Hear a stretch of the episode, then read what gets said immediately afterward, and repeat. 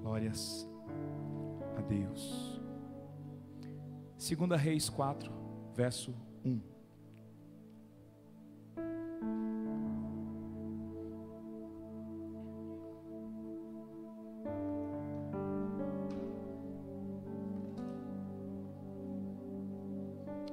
O verso 1 diz: Certa mulher viúva de um dos discípulos dos profetas clamou a Eliseu, dizendo: O meu marido, seu servo, está morto. E o Senhor sabe que esse seu servo temia o Senhor Deus. Mas veio agora o credor para levar os meus dois filhos como escravos. Eliseu perguntou à mulher: O que posso fazer por você? Diga-me, o que é que você tem em casa? Ela respondeu: Esta sua serva não tem nada. Não tenho nada em casa a não ser um jarro de azeite. Então Eliseu disse: Vá, peça emprestadas vasilhas a todos os seus vizinhos. Vasilhas vazias, muitas vasilhas. Depois, entre em casa, feche a porta atrás de você e dos seus filhos e derrame o azeite em todas aquelas vasilhas. Ponha à parte as que forem ficando cheias. A mulher foi embora dali, fechou a porta atrás de si e dos seus filhos, e estes lhe passavam as vasilhas, e ela as enchia. Quando todas estavam cheias, ela disse a um dos seus filhos: Traga-me mais uma vasilha. Mas ela respondeu: Não há mais vasilha nenhuma. E o azeite parou. Então ela foi e contou ao homem de Deus, e ele disse: Vá agora, vende o azeite e pague a sua dívida, e você e os seus filhos vivam do que sobrar. Até aqui, por enquanto, diga glória a Deus. Eu gosto desse trecho aqui na outra tradução, que diz no verso 2, aliás, no verso 1 ainda: Meu marido que servia o Senhor morreu, e o Senhor sabe que ele temia o Senhor. Agora veio um credor que ameaça, diga comigo, ameaça veio um credor que ameaça levar os meus dois filhos como escravo. Queridos, desde o dia 26 de junho, nós começamos a falar sobre o sacerdócio aqui na comunidade, é, no culto do dia 26, no culto do dia 3, no culto do dia 7, no culto, no culto do dia 26, 3, 10, 17 e hoje. Nós falamos sobre o sacerdócio de como Deus nos chamou para sermos um reino de sacerdotes. Diga comigo, um reino. Um reino de sacerdotes. É, no texto que nós lemos, nós vimos Deus dando uma ordem para que os sacerdotes trouxessem o azeite para que houvesse lâmpadas acesas continuamente. Diga comigo, lâmpadas acesas continuamente. E aí depois nós estudamos sobre qual era o serviço, qual era a função do sacerdote, quem era essa figura do sacerdote, do sumo sacerdote. Na outra semana nós falamos sobre nova aliança, de como a nova aliança nos deu este lugar de um reino de sacerdotes. Lá em Hebreus diz que Jesus foi o cordeiro que foi entregue como sacrifício suficiente. Então agora este serviço, essa função não está restrita ao sumo sacerdote ou ao sacerdote do Antigo Testamento. Cada um de nós passamos a ser e ter este chamado de entrar diante de Deus, porque o véu foi rasgado. Então Jesus foi o sacrifício suficiente. A obra da cruz aspergiu sangue em nós, não de fora para dentro, mas de dentro para fora, de uma vez por todas, afetando o nosso coração. Diga glória a Deus. E aí depois na outra semana nós falamos sobre a mudança de mentalidade que Paulo denunciava aos Efésios, dizendo o seguinte: Olha, vocês precisam mudar a mentalidade. Vocês ainda pensam como gentios. E nós falamos que essa transformação, esse lugar do sacerdócio, essa vida cristã, ela só acontece em nós quando nós mudamos a mentalidade. Porque, queridos, quem não tem a mentalidade afetada pelo Evangelho, pela palavra, não pode se considerar um cristão. Porque quando eu chego no Evangelho, o Evangelho confronta a minha mente, os padrões de pensamento. Então, a caminhada cristã é um processo de transformação. Diga comigo, processo de transformação. Então, é expectativa de Deus que nós, ao acessarmos o Evangelho, fôssemos transformados. Quando Jesus liberava o perdão, ele dizia: Vai, não peques mais. Jesus trabalhava e iniciava a transformação. Nós falamos da mulher samaritana que estava ali.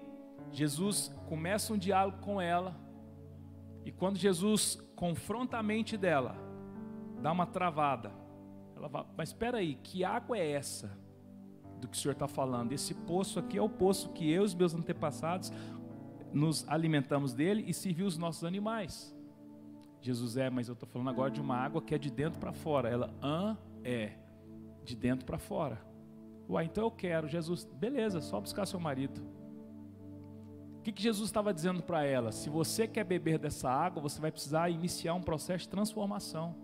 E ela não tem um marido. Jesus, eu sei, os que você tem, você já teve tantos que você tem, não é seu.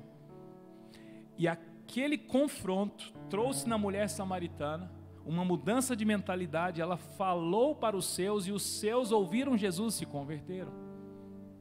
Queridos, nós estamos num processo. E na semana passada eu falei sobre a casa de Eli, o sacerdócio caído. O sacerdócio afetado pela negligência. Diga comigo, negligência. Os filhos de Eli faziam o que era mal diante do Senhor, mas eles funcionavam no sacerdócio. A expectativa do Senhor é que a gente flua porque funcionar, queridos, qualquer um funciona. E nós, quando entramos na vida cristã, nós não podemos entrar num funcionamento de vir num culto, como se fosse buscar alguma coisa. No culto nós não vamos para buscar, queridos, nós vamos para entregar.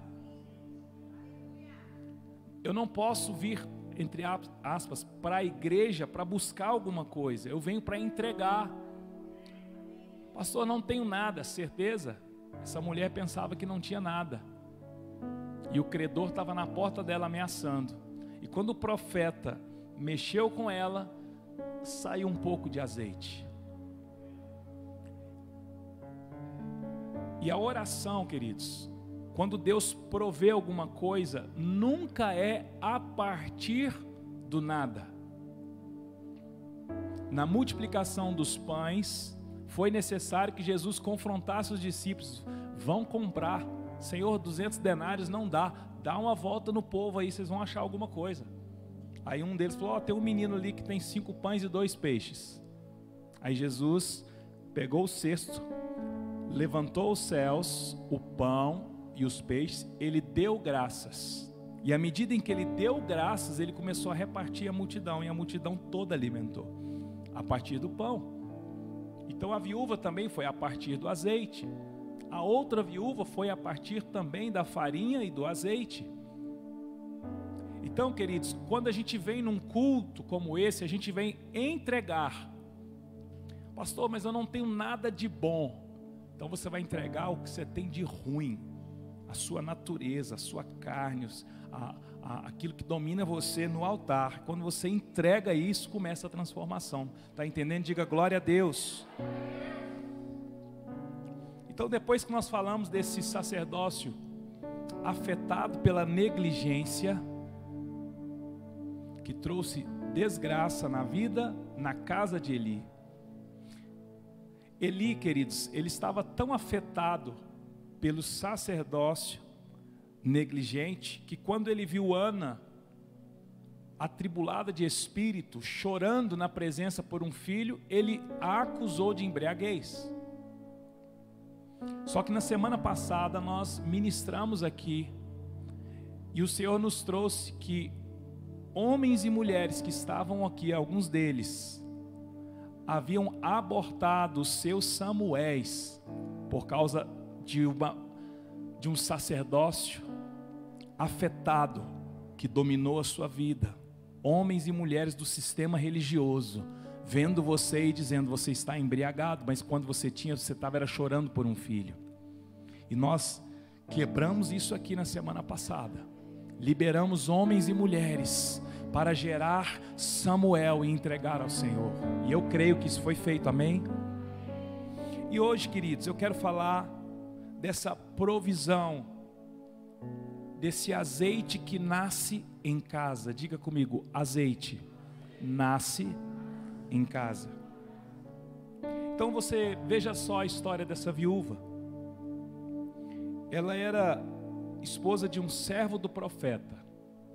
Alguns estudiosos dizem que este homem era Obadias, aquele que é, escondeu cem profetas da caça de Jezabel e ele alimentava esses profetas com pão e água. Mas isso não está explícito na palavra. Isso a turma, né, os estudiosos vão por este rumo. Eu não quero entrar nisso aí. É, o interessante, queridos, é que foi a viúva que foi em direção ao profeta Eliseu, porque ela tinha um problema grave. E qual era esse problema? Meu marido, que servia ao Senhor, ele morreu. Eu tenho dívidas e os credores ameaçam levar os meus filhos. É um grande problema ou não é? É um problemaço, não é? do grande. Então ela se move e vai até o profeta. E quando ela vai até o profeta, ela já vai dizendo: Olha, o meu marido que servia ao Senhor, tem tradução que diz: Meu marido que servia aos profetas, ele morreu e agora os credores estão aqui ameaçando, vieram buscar os meus dois filhos. Para entendermos, queridos, esse contexto, tomar os filhos por servos ou por escravos, como pagamento de dívidas, era algo legal em Israel. Então não era um sequestro, era algo que provavelmente iria acontecer. Tinha dívida, dá cá aos seus filhos. E por causa dessa dívida, os filhos poderiam sim serem retirados do convívio daquele lar para que houvesse o que? um serviço como servo, como escravo. Então, por que, que eu estou falando isso? Para que você tente entender o máximo que estava acontecendo com aquela mulher. Então, não é assim, tem ladrão aqui na porta, chama a polícia. É diferente. Os credores, eles tinham legalidade, porque havia dívida e isso era costume, tomar os filhos ao serviço para serem servos ou escravos. Agora, queridos, eu quero começar falando dessas ameaças. Diga comigo, ameaças. Você já foi ameaçado?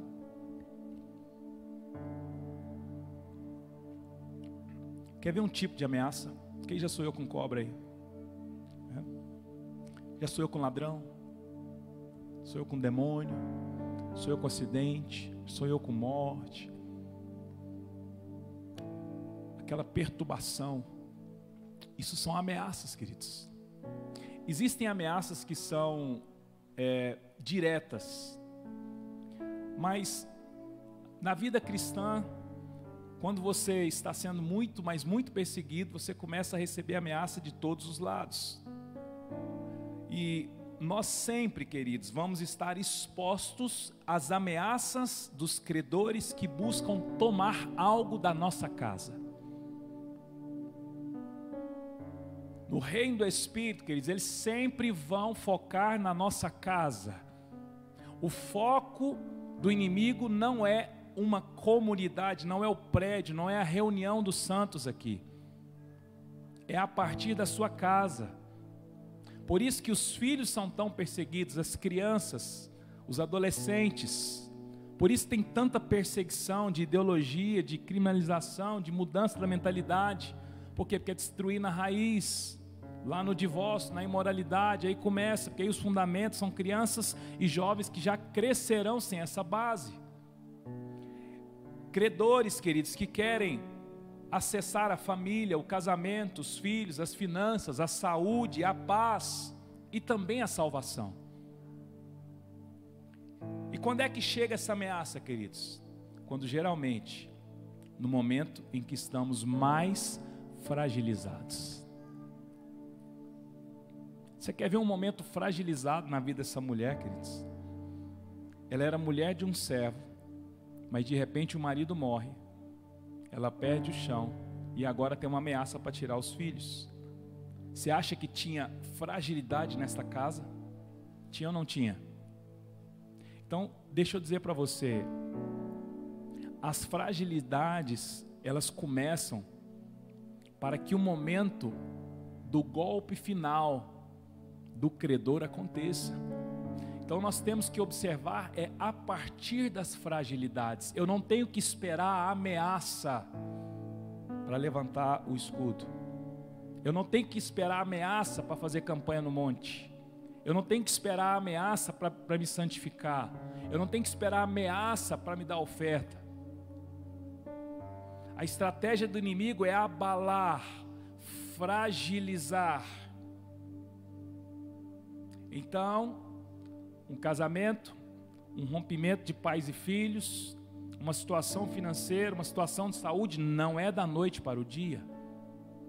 Isso vem trazendo abalos, em que esses abalos pretendem lhe deixar fragilizado ou fragilizado, desguarnecido, para que no momento oportuno a ameaça se cumpra na sua vida, mas conosco não será assim. Diga comigo, não será assim.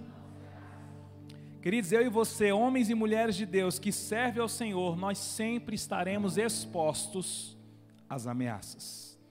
A questão é como nós vamos reagir na ameaça, ou que elas vão produzir em nós.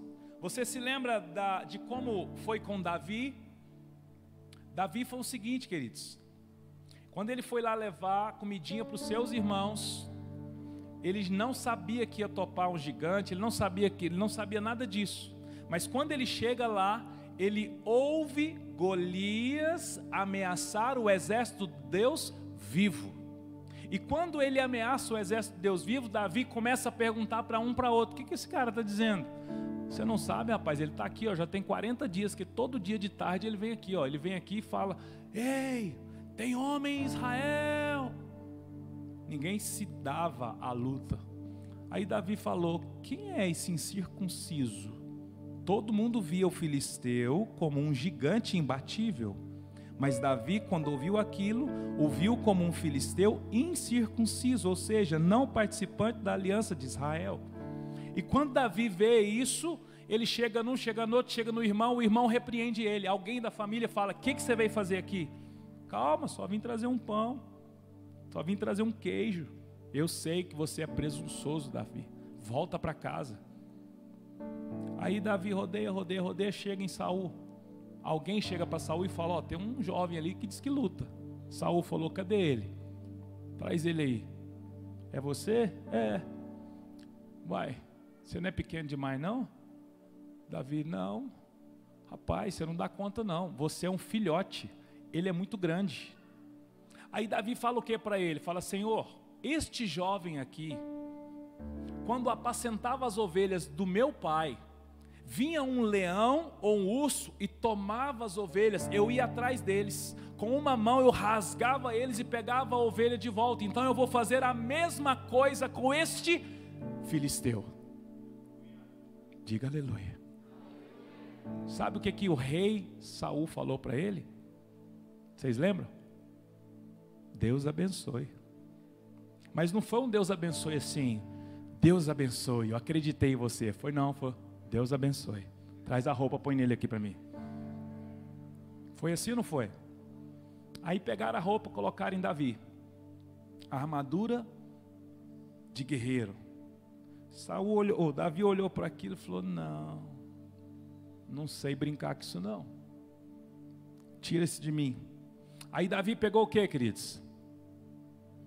Hã? Na minha tradução diz que ele pegou o primeiro cajado, separou cinco pedras lisas, colocou numa forja. Ele pegou o cajado, pegou a identidade dele. Ele pegou aquilo que ele é em Deus. Eu já preguei isso aqui, irmãos. Vocês não lembram não?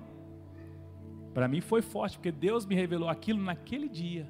Até então, eu sempre achei que Davi mas na minha tradução, como é que chama essa tradução? NAA.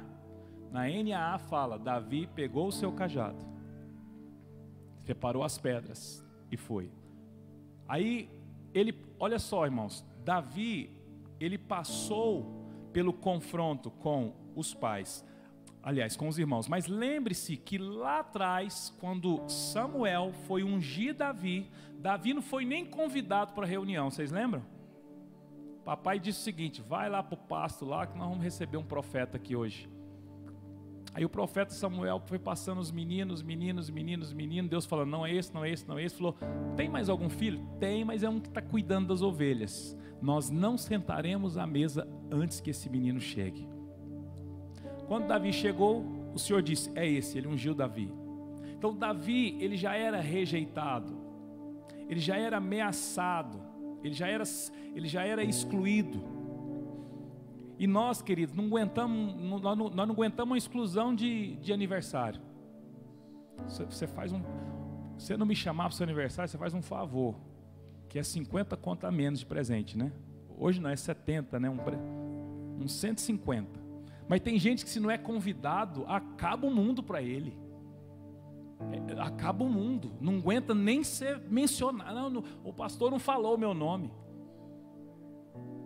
Mas Davi, queridos, foi marcado por Deus, superou isso, está lá. Quando ele chega, depois vocês leem isso, é, 1 Samuel 17. Ele chega lá, aquela confusão toda, ele vai num, vai no outro, vai num, vai no outro. O próprio rei, irmãos, eu estou dizendo de rei Saul, falou: Você não pode, querido, você é muito pequeno. Davi falou: Eu posso. Eu posso, eu já matei urso, já matei leão, deixa comigo. Porque ele está afrontando é o exército do Deus vivo. Queridos, Davi viu que Saul não viu. E ele afronta o gigante, ele mata o gigante e derruba. Mas Davi passou pela rejeição ali, né, pelas ameaças do, da família, os irmãos, do próprio rei. E agora vem o filisteu. O filisteu deu uma olhada assim, falou: Uai, você está pensando que eu sou algum cachorro para você vir comigo contra pau?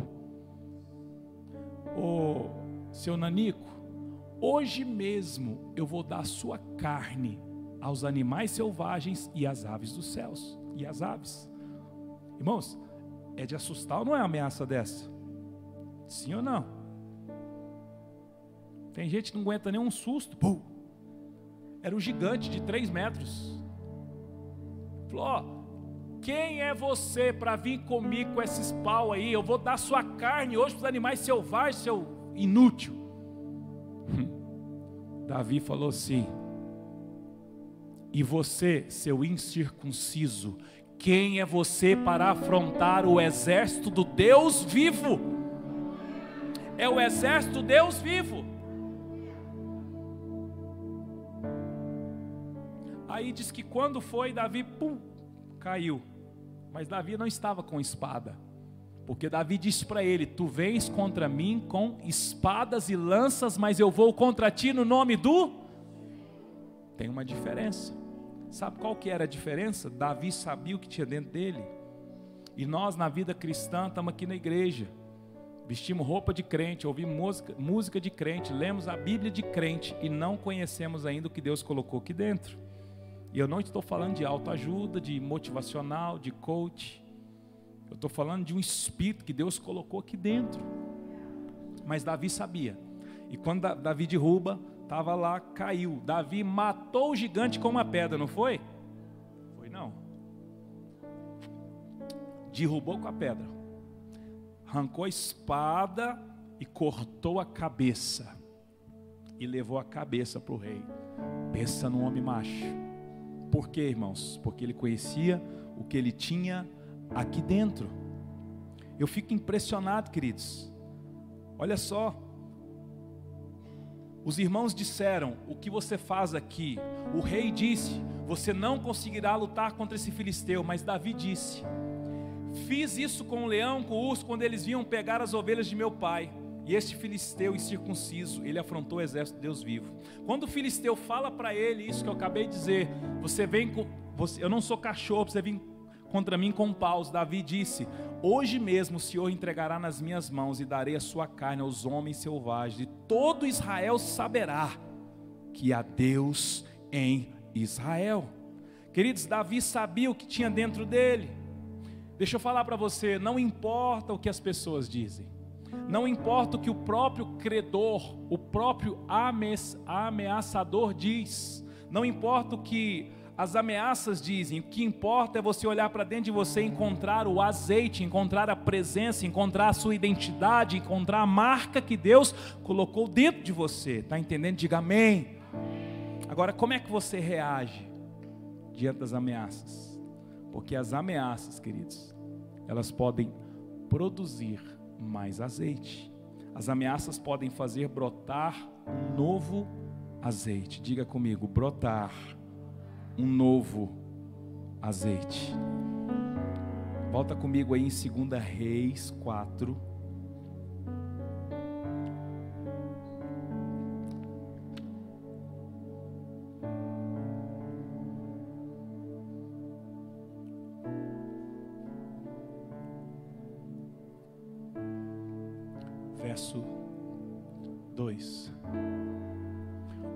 Posso fazer para ajudá-la? perguntou Eliseu. Diga-me o que você tem em casa. Ela disse: Não tenho nada, exceto uma vasilha de azeite.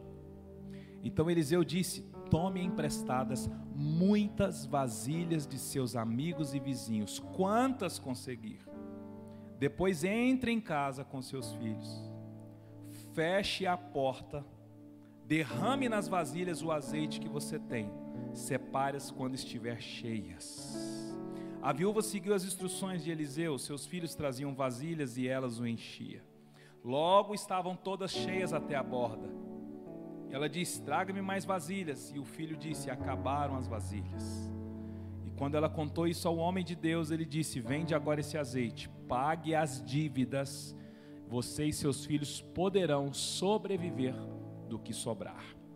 Queridos, não tenho foi a palavra que a viúva disse quando Eliseu perguntou: O que tens em casa? Eliseu perguntou para ela: O que tens em casa? Ela disse: Não tenho nada, a não ser um pouco de azeite.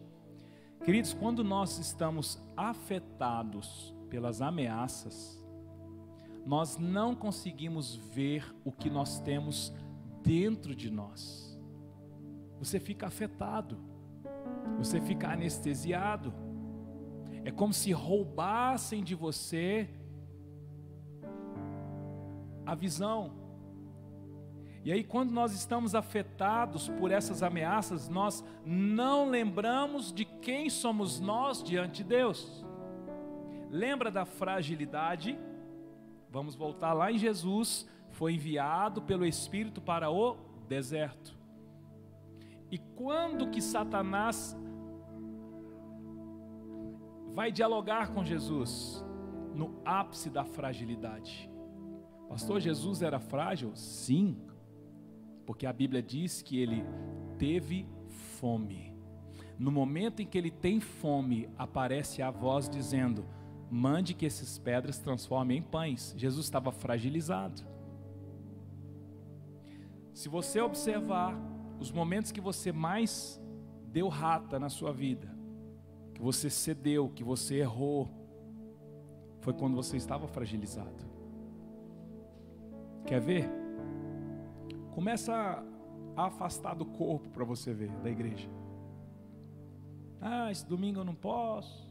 Estou com os parentes lá em casa. Esse domingo isso, domingo aquilo. Quando você vê quatro domingos, cinco domingos. Antigamente assistia umas palavras no YouTube, já não assiste mais. Você vai distanciando, vai distanciando, vai distanciando. E aí, nesse momento, queridos, a sua fé é questionada, do tipo, é, também não precisa ser aquilo tudo que o pastor fala, não. Não. Também existe outras formas, né, de, de ficar. Eu tenho as minhas, a, a minha fé, eu e Deus aqui tal, tal, tal. Queridos, isso vai trazendo uma cegueira e uma surdez espiritual. E eu digo para você, eu estou falando para você do que eu vivi e do que eu vivo. Quanto mais você está fragilizado, mais os seus ouvidos estão contaminados, a, suas, a sua visão está afetada. Você já conversou com pessoas que eram tão crentes, e depois você conversa com elas e fala: gente, está irreconhecível. Eu não estou reconhecendo essa pessoa. Por quê, queridos? Porque ele está afetado. E eu e você precisamos discernir isso.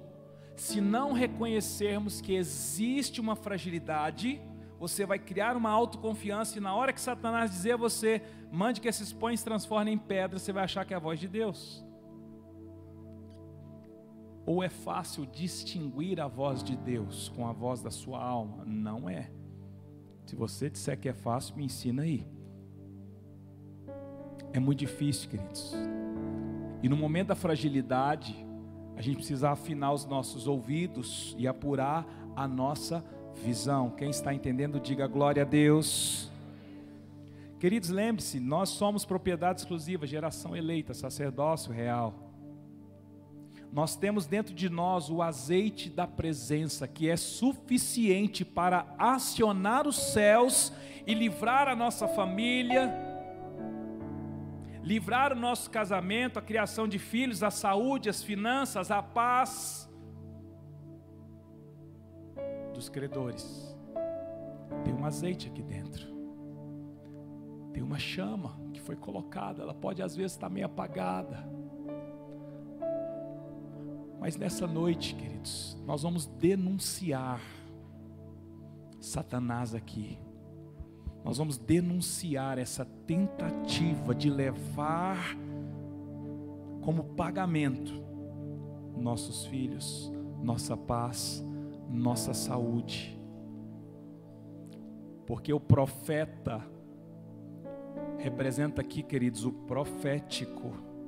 O profeta diante da viúva representa nessa noite o ambiente profético, a voz de Deus para você. Está entendendo? Diga amém. Sabe qual é o problema, queridos? O problema é que nós não buscamos ouvir a voz de Deus nos nossos caminhos. Quando a viúva está numa crise, ela buscou o profeta. Quando você está em crise, o que você busca? Você busca ouvir a voz de Deus, você busca alimentar-se através da palavra, orar. Faz o teste, queridos. Quando começar uma crise, dá lado para sua alma para você ver onde você vai parar. Você pula do prédio. Você desiste de viver. Você toma a decisão errada, pega o celular, começa a falar com um, com o outro, dá uma resposta e vai jogando tudo no chão. Mas quando você está em crise e dá lugar para o Espírito de Deus, a primeira coisa que você ouve é um: aquieta-te, alma, dentro de mim. Por que te perturbas?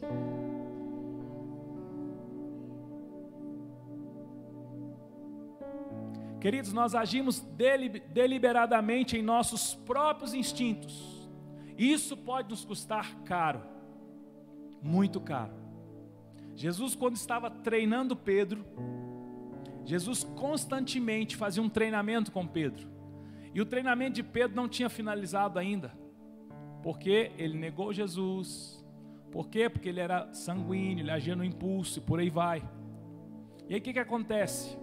Depois que Jesus ressuscita, vocês vão lembrar que Jesus aparece e diz o seguinte: avise os discípulos e também a Pedro. Irmãos, Jesus tinha uma treta para resolver, uma parada para resolver com Pedro, porque Jesus amava muito aquele homem e sabia que ele precisava de um discipulado. E aí, quando Jesus aparece na praia,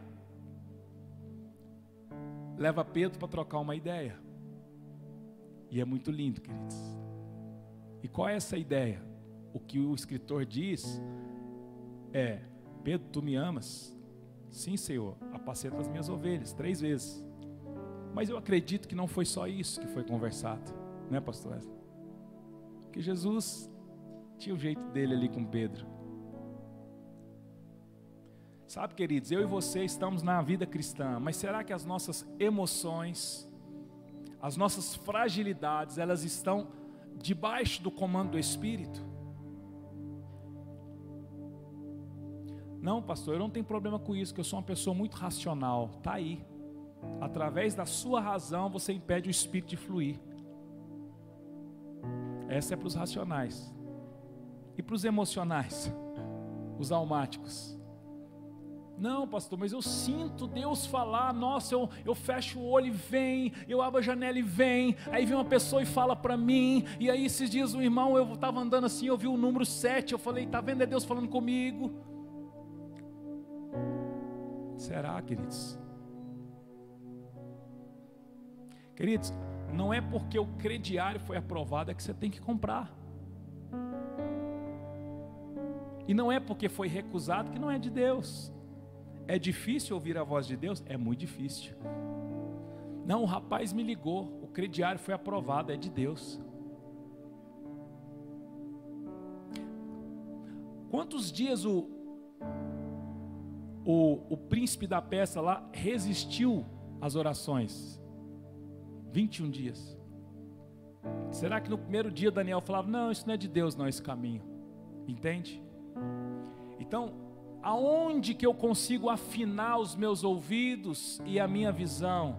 Queridos, na palavra, no evangelho, no discipulado, no convívio do corpo, se submetendo uns aos outros.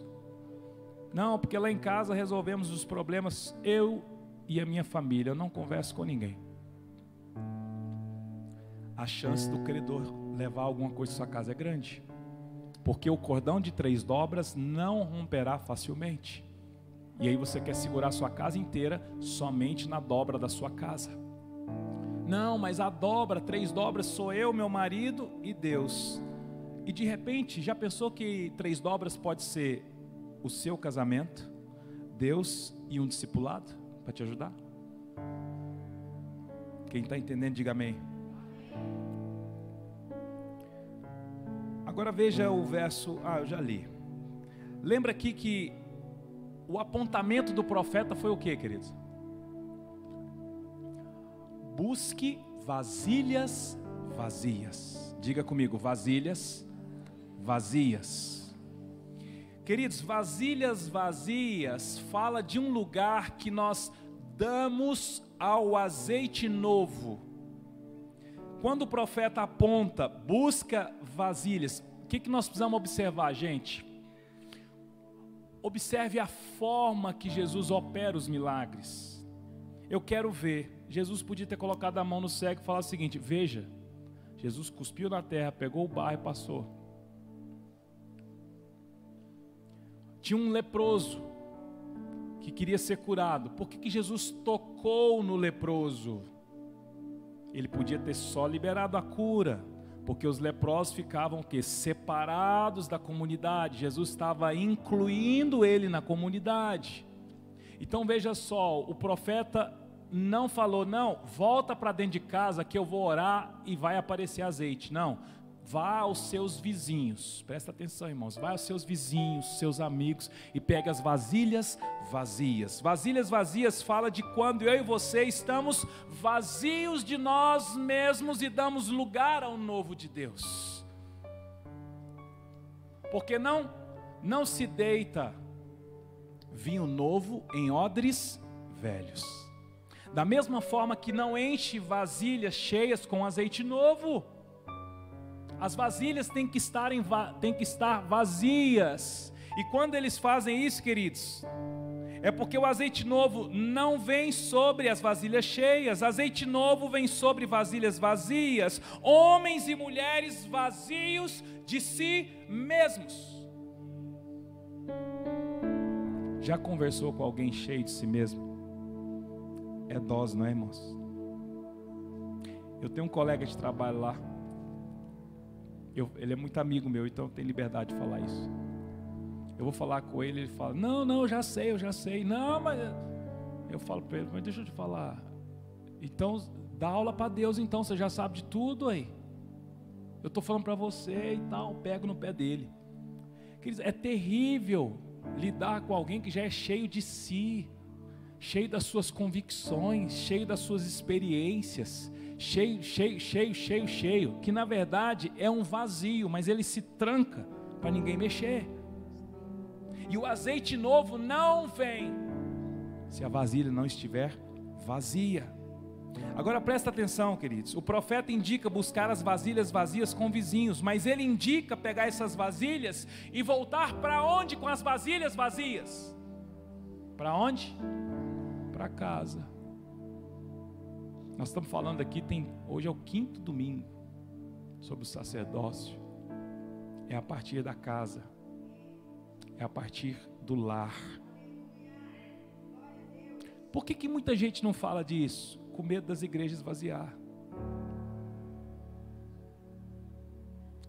Eu tenho medo da gente não ir para o céu, queridos. Eu tenho medo do credor levar meus filhos. Eu tenho medo do credor roubar a paz. Então ele diz: pega as vasilhas, volte para casa e faz o que? Faz o que, queridos? Hã? Fecha a porta.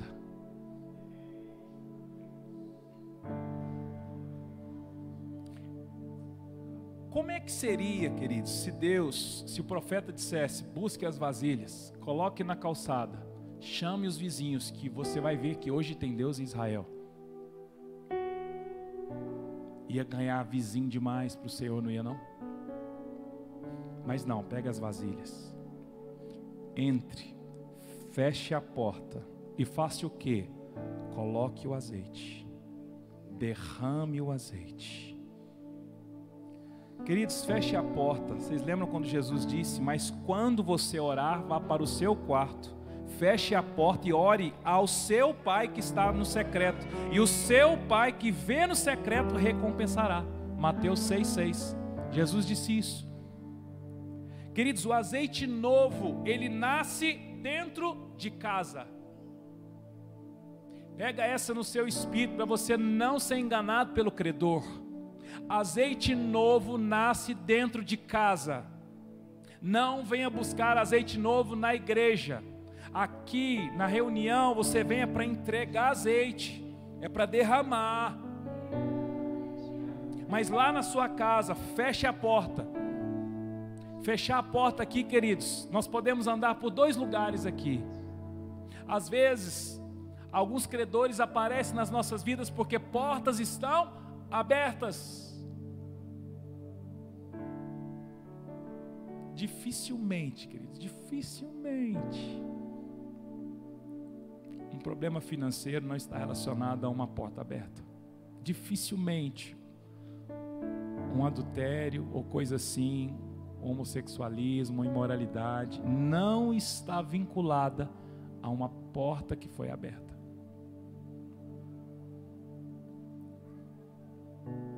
Quais são as portas que você precisa fechar na sua casa, sobre os seus filhos, na sua família.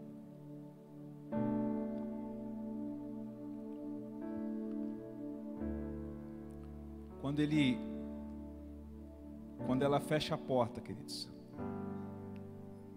a ordem foi para que ela derramasse nas vasilhas o azeite que você tem. Não tem ninguém aqui que não tenha um pouco de azeite. Não tem ninguém aqui. Por mais arrebentado que você esteja, por mais judiado, abusado, é, destratado, como é que fala? É, abandonado, rejeitado, casamento ruim, filhos já perdeu o coração dos filhos, finanças já desceu a ladeira, vícios, não tem ninguém que não possa pegar as vasilhas vazias, fechar a porta da sua casa com os seus e derramar o que você tem. Está entendendo? Diga glória a Deus. E aí, queridos, o azeite novo ele nasce dentro de casa. Enquanto houveram vasilhas vazias, havia também a provisão do azeite. Quando é que a provisão do azeite parou? Quando ela disse: Traz a próxima. E o filho disse: Mãe, acabou as vasilhas. Então o azeite parou, cessou. E aí ela conta isso ao profeta do tipo: e agora? E o profeta: e agora? Pague as suas dívidas e viva com o que sobrar. Tem princípio aí, irmãos? Que ela podia pegar esse azeite, montar no jumentinho e vazar, né? Igual os caras faz aí de pirâmide, né? Ela estava rica. Montava no jumentinho, punha um capuzinho, ó. Mas o profeta disse o quê? Pague a dívida. Tem princípio, irmãos? Tem princípio. E você vai viver com o que sobrar, com o que sobrou. Irmãos, era muito azeite. E eu quero entender Viaja junto comigo agora, tá? Eu quero entender que ela, naquele dia, Samuel, ela aprendeu como prover o azeite. Então o profeta falou assim: beleza, você já aprendeu. O que sobrou você vai viver. Como ela já sabia que se a vasilha ficasse vazia, era só derramar azeite novamente, que havia novamente o que? Provisão. Queridos, Deus quer nos ensinar como nós vamos romper ou mandar as ameaças embora. Porque as ameaças elas virão. Quem aqui tem mais de 10, 20, 30 anos de vida cristã? Deixa eu ver, 10, 20, 30. As ameaças cessaram? Não. Pergunta para quem é pastor, apóstolo, líder de 50 igrejas, pergunta se as ameaças, as ameaças elas continuam. O problema, queridos, é o que nós fazemos diante da ameaça, porque a ameaça pode ser uma oportunidade para você prover um azeite novo. Então eu entendo que eu não posso fugir de ameaças. Está entendendo? Diga glória a Deus. A esterilidade, está certa a palavra? Esterilidade. Ela é a matéria-prima de um milagre, porque gravidez sem esterilidade não é milagre. Tanto é que as grandes mulheres da Bíblia, Sara, Raquel e por aí vai, elas tinham a madre cerrada, não, elas não podiam engravidar. Então, queridos, empresta a sua vasilha para que haja provisão de azeite novo. Ou você acha que isso é mais bonito, mais importante, que não pode passar por uma ameaça, uma turbulência, uma pedrada? uma luta em casa, é filho querendo desviar, é marido querendo ir embora, é mulher querendo endemoniando, é isso, é aquilo. Calma. Vamos esvaziar. Vamos esvaziar, fechar as portas. Fechar as portas em casa. em casa, na mesa, na mesa com os filhos, com a esposa, transformar, acender uma luz na sua casa. Nós estamos falando isso tem cinco domingos. Acender uma luz, acender uma luz, acender uma luz. Eu creio, queridos, que nessa noite tem algo para acontecer aqui. Nós temos alguns minutos ainda. E propositalmente, eu cronometrei aqui o, tempo para a gente poder fazer alguma coisa aqui no final, para que você saia daqui com muito azeite, para que essas ameaças batem em retirada, para que as ameaças não virem de fato algo que vai roubar sua casa. Quantos creem nisso? Diga glória a Deus. Eu acho que a gente poderia começar esvaziando as vasilhas. Vamos fazer isso? Nós vamos fazer isso aqui, irmãos, uns 10, 15 minutos ainda. É 8 e 10 ainda. Se você quiser ir embora, tudo certo. A luz vai ficar meia luz ali.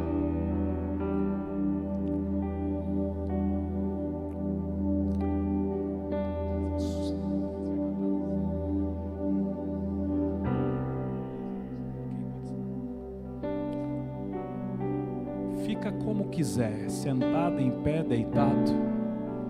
O importante é você esvaziar essas vasilhas agora.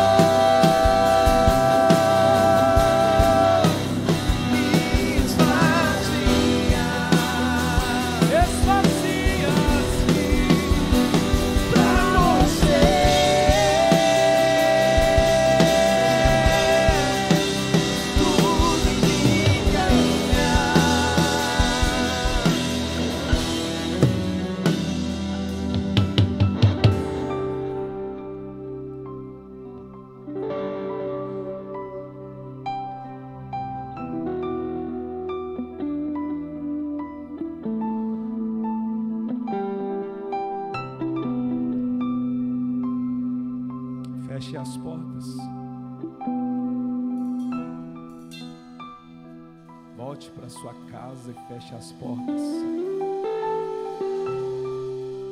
Você consegue ouvir Deus lhe falando da porta que precisa ser fechada. Então olhe para a sua casa. Olhe para a sua família. Olhe para os fundamentos. Olhe para o alicerce. Olhe para a mesa da sua casa. Olhe para o seu leito.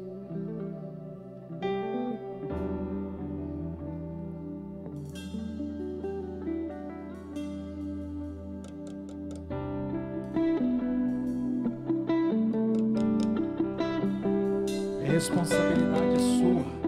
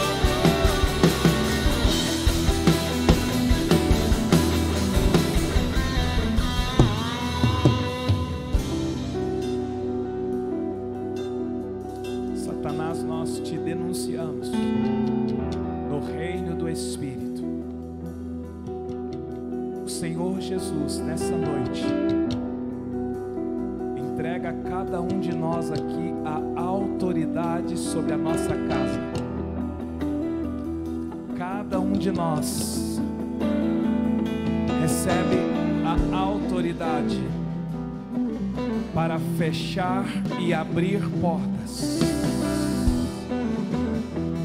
Homens e mulheres recebem dos céus nessa noite a autoridade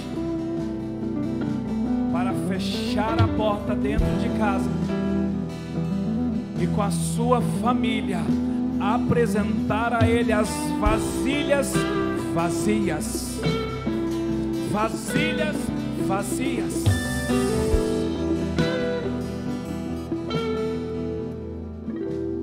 A ordem do profeta foi derramar o azeite.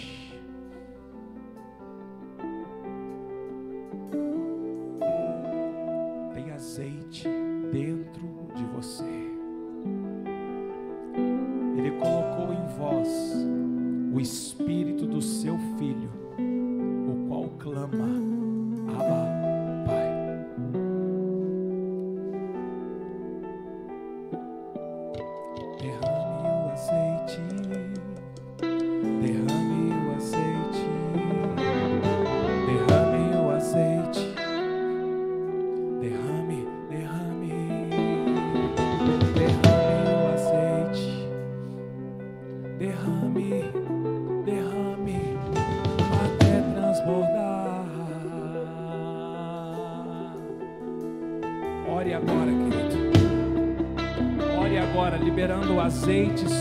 essas vasilhas.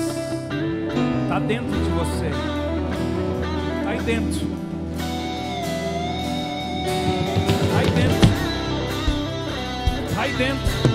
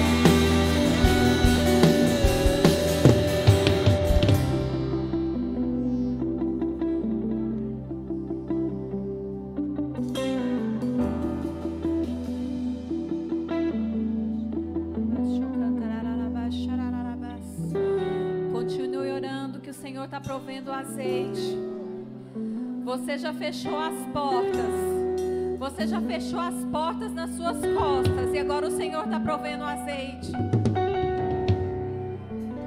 O azeite representa o óleo, o óleo da alegria, que, alegria que foi retirada da sua casa. Alegria, a celebração, o respeito, a honra, a provisão, tudo aquilo que foi roubado, o Senhor está provendo azeite novo. Continue orando, abra os seus lábios e diz: Senhor, provê. Senhor, provê a alegria que foi retirada da minha casa. Provê, ó Deus, a honra que foi roubada dos meus filhos. Provê, Senhor, provê a celebração. Nos vestes com vestes de alegria. Queremos vestir vestes de louvor.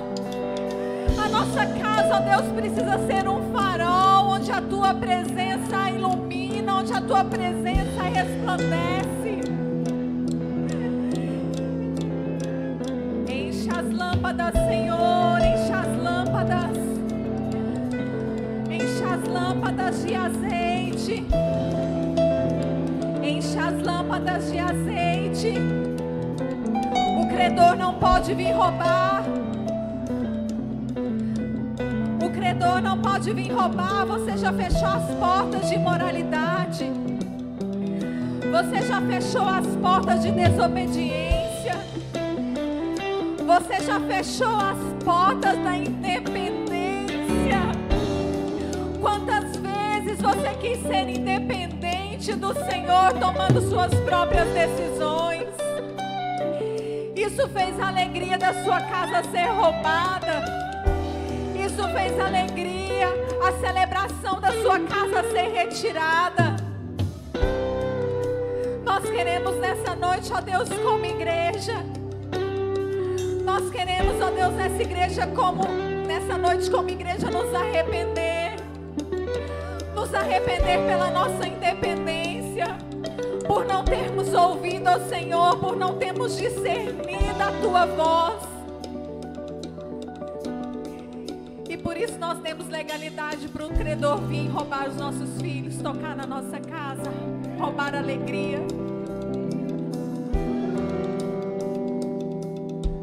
Mas tem azeite na botija. Tem um pouquinho de azeite. Só um pouquinho de azeite na botija. E o Senhor disse que esse azeite não ia cessar. Eu quero profetizar sobre a sua casa nessa noite. O azeite não irá cessar.